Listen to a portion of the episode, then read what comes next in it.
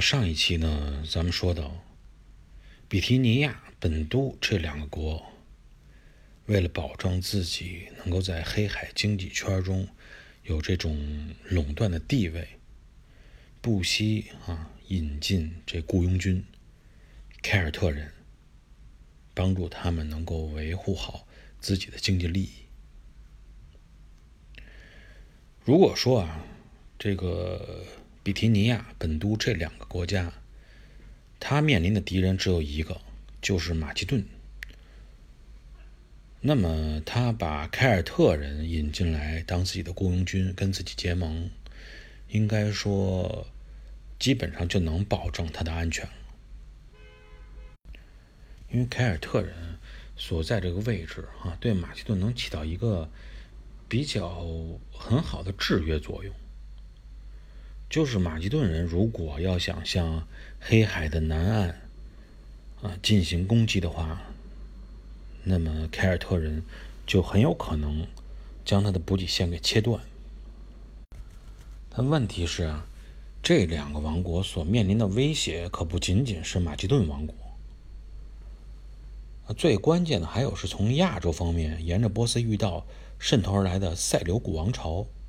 实际上，对这两个国家都是形成了比较大的威胁，特别是在东边，就是塞琉古王朝如果过来的话，首先就会面临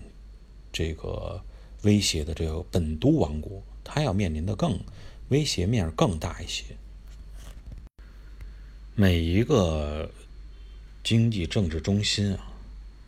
应该说都会依赖一条核心河流或者一条以上。比提尼亚本都王国也是不例外的。他们依赖的河流呢有两条，都是发源于安纳托利亚高原腹地的，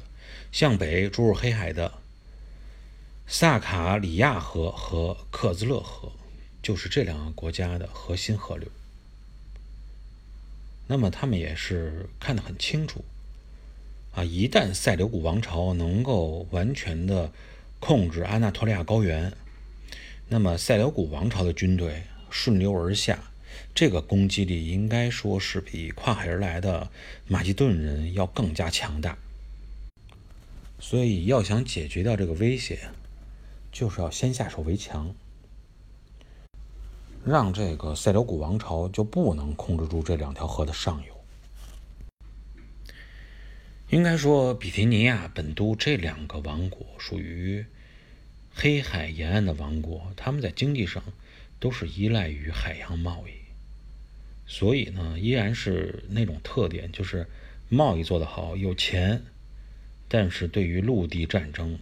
对于来自陆地的威胁，他们去抗衡的力量不足，而且呢，非常的不占优势。对于他们来说呢，就是只要肯出钱，就弄雇佣军啊过来帮他们。强悍的雇佣军凯尔特人可以源源不断地从黑海的西边引进来，帮助他们在军事上进行防御。但问题是，他们已经看到了塞琉古王朝实际上如果控制了这两条河的上游，那么你怎么防御都只是处于这种呃兵来将挡、水来土掩的这种防守局面，非常的被动。并不能从根本上解决掉对于他们的威胁，所以要想从整个的战略根儿的层面呀解决掉这个问题，就只能是说在安纳托利亚高原的西北部啊弄出这么一股势力来，直接去缠住塞琉古王国，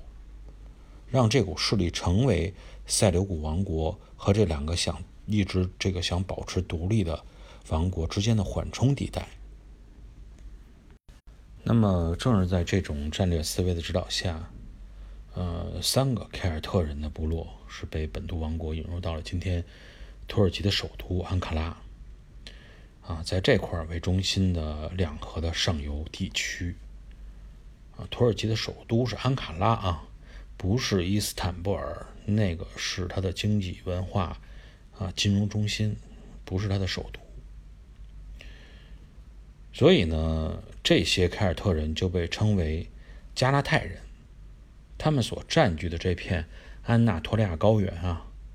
也因此被称之为加拉泰地区。这样的话，比提尼亚、本都这两个一直想保持独立的王国，再加上加拉泰这三股势力力量，出现在了小亚细亚高原。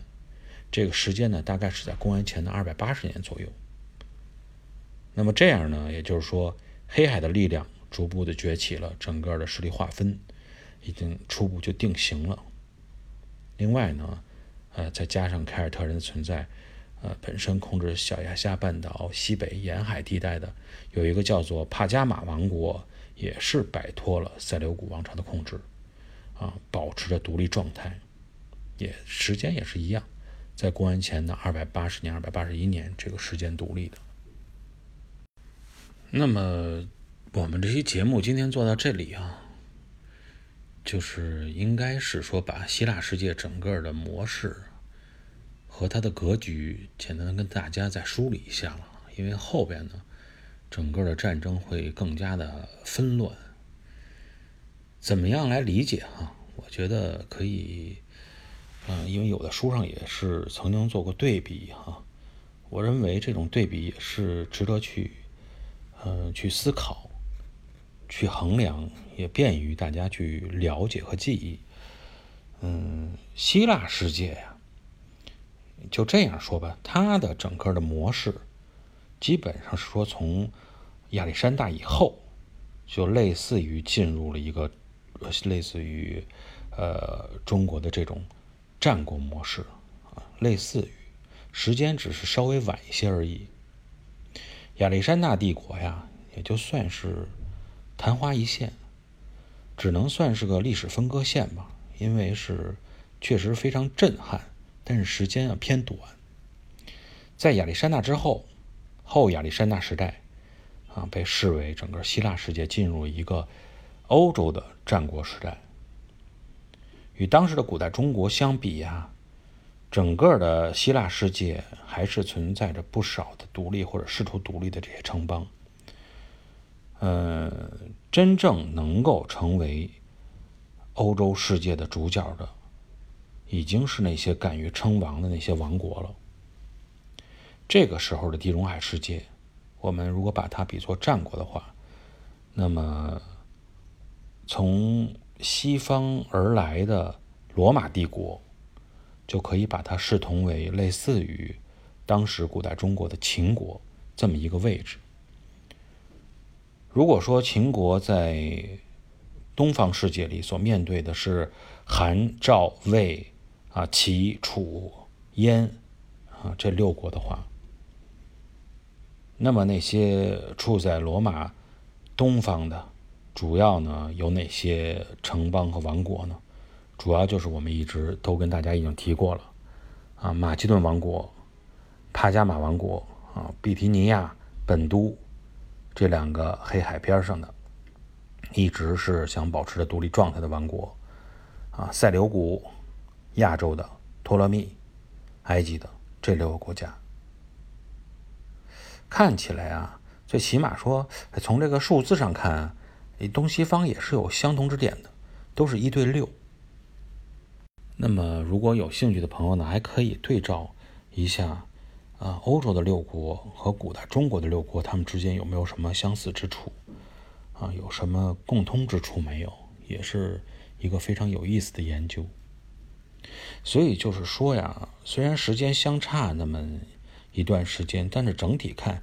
在整个世界上。啊，到了这个时间段，都是这么来发展的。包括欧洲的亚历山大帝国、罗马帝国后边的神圣罗马帝国等等。啊，再来看看东方世界所处的这个时间段和发展进程，依然还是应了那句话：天下大事，分久必合，合久必分。就是这么来来回回。折腾来折腾去，世界的进展，就是这个样子。好吧，今天呢就跟大家先聊到这里，下一期节目我们再见。